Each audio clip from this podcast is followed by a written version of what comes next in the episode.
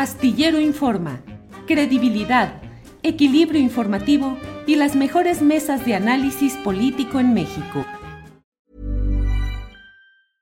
Hiring for your small business? If you're not looking for professionals on LinkedIn, you're looking in the wrong place. That's like looking for your car keys in a fish tank.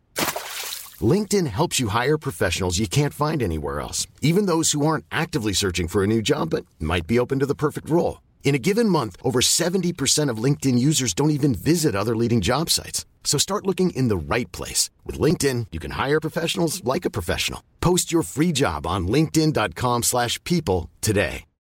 Millions of people have lost weight with personalized plans from Noom. Like Evan, who can't stand salads and still lost 50 pounds. Salads generally for most people are the easy button, right? For me, that wasn't an option. I never really was a salad guy. That's just not who I am. But Noom worked for me. Get your personalized plan today at Noom.com. Real Noom user compensated to provide their story. In four weeks, the typical Noom user can expect to lose one to two pounds per week. Individual results may vary. Eh, ayer tuvimos una. Eh, el miércoles, ya sabe que a veces los martes platicamos con Carolina Rocha. Lo hicimos ayer miércoles. Eh, hicimos una amplia, eh, como siempre, revisión de diversos asuntos y eh, uno de ellos ha generado que Manuel Pedrero, joven periodista con una gran actividad en las redes sociales, nos haya solicitado el hacer puntualizaciones respecto a lo dicho ayer por Carolina Rocha. Está con nosotros Manuel Pedrero, a quien saludo. Manuel, buenas tardes. Estimado Julio, te abrazo a la distancia. Tú indícame si se escucha y se ve bien. Si no, para... Se escucha y se ve muy bien. Adelante, Manuel, por favor. Muchas gracias, Julio.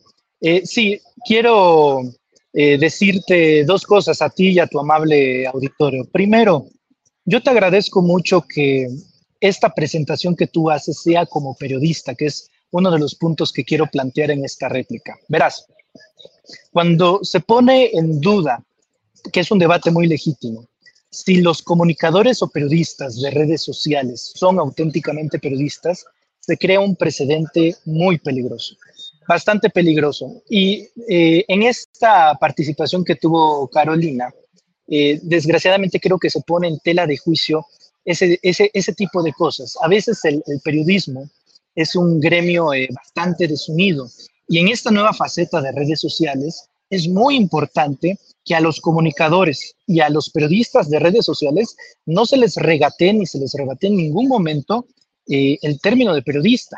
Pero esto no lo dice tu servidor, Julio.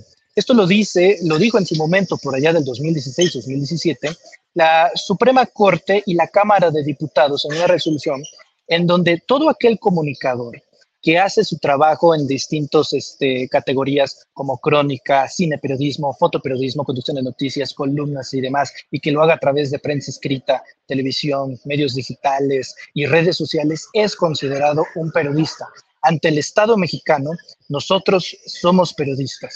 Y eso es algo que me, eh, como un primer punto me gustaría plantear en esta mesa, eh, eh, en, en, este, en, esta, en esta réplica, Julio. Eso por un lado.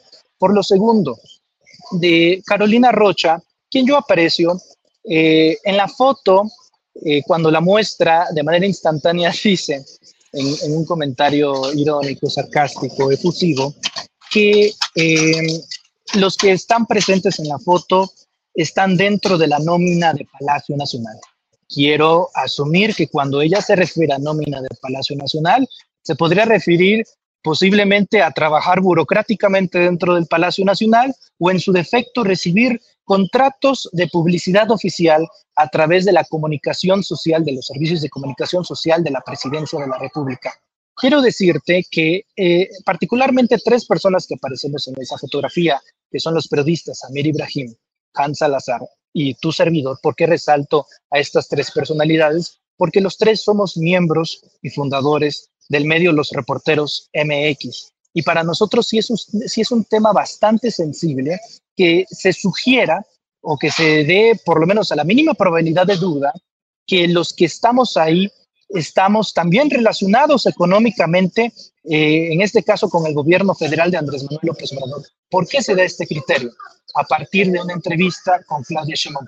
Quiero decirte varias cosas, Julio. La primera, Reporteros MX, el medio de comunicación digital, y los tres eh, personajes, eh, las tres personas que acabo de nombrar, ninguno, ninguno cobra en Palacio Nacional. Nosotros ni siquiera hemos solicitado pautas ni eh, hemos hecho solicitudes de contratos de publicidad oficial, pero no solo con el gobierno federal, y tampoco ni siquiera con ninguno de los gobiernos estatales, ninguno de las 32 entidades federativas de la nación, ni con el Senado de la República, ni con la Cámara de Diputados. Es importante decir, Julio, que los periodistas de redes sociales, tú lo sabes muy bien, han logrado mantener una independencia, una autonomía, gracias a los sistemas de monetización que nos otorgan las plataformas, en este caso YouTube, que ha sido las formas en las que se han costeado muchas veces estos proyectos. Eh, también te quiero decir, Julio, te quiero decir que eh, en el caso de la entrevista con Claudio Sheinbaum Pardo,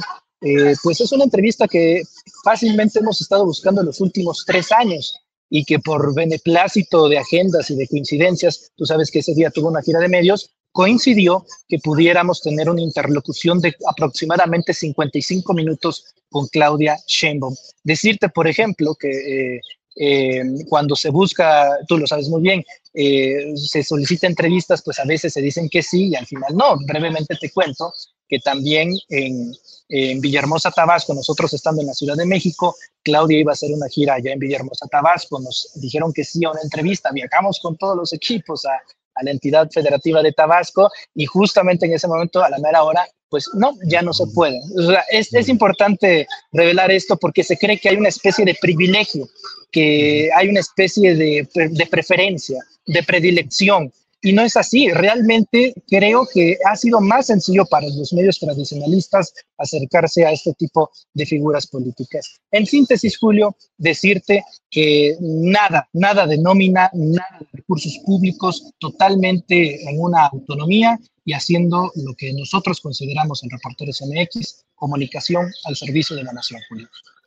Manuel, pues con mucho gusto la oportunidad de hablar aquí en esta ocasión y cuando lo consideres conveniente.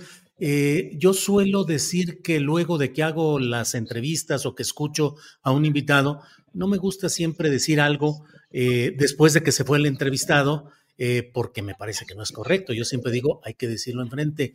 Y déjame decirte que yo siempre he expresado el hecho de esa mm, descalificación del periodismo por cuestiones o académicas o documentales que no tiene sentido. En realidad, en México, los periodistas, cualquiera que de manera constante y que sea su forma de trabajo cotidiano, puede asumirse como periodista sin necesidad ni siquiera de un título profesional. Es decir, eh, son muchos los comunicadores que no tienen eh, el título de, eh, de, de, una profesión como licenciados en comunicación, licenciados en periodismo, pero tienen el oficio. Finalmente el periodismo es oficio, Manuel y en ese oficio vamos caminando todos.